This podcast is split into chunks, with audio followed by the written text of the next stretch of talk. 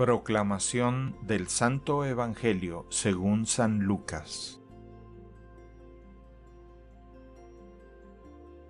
En aquel tiempo Jesús dijo a sus discípulos, Yo les aseguro que a todo aquel que me reconozca abiertamente ante los hombres, lo reconocerá abiertamente el Hijo del Hombre ante los ángeles de Dios. Pero a aquel que me niegue ante los hombres, yo lo negaré ante los ángeles de Dios. A todo aquel que diga una palabra contra el Hijo del Hombre, se le perdonará, pero a aquel que blasfeme contra el Espíritu Santo, no se le perdonará.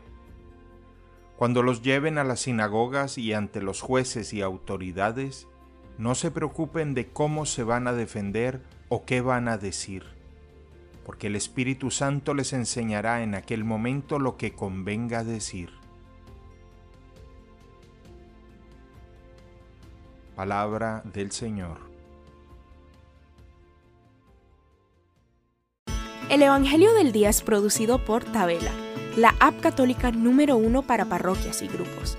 Para escuchar este episodio y mucho más contenido de devocional católico, descarga la aplicación Tabela disponible gratis en el Google Play Store o la Apple App Store.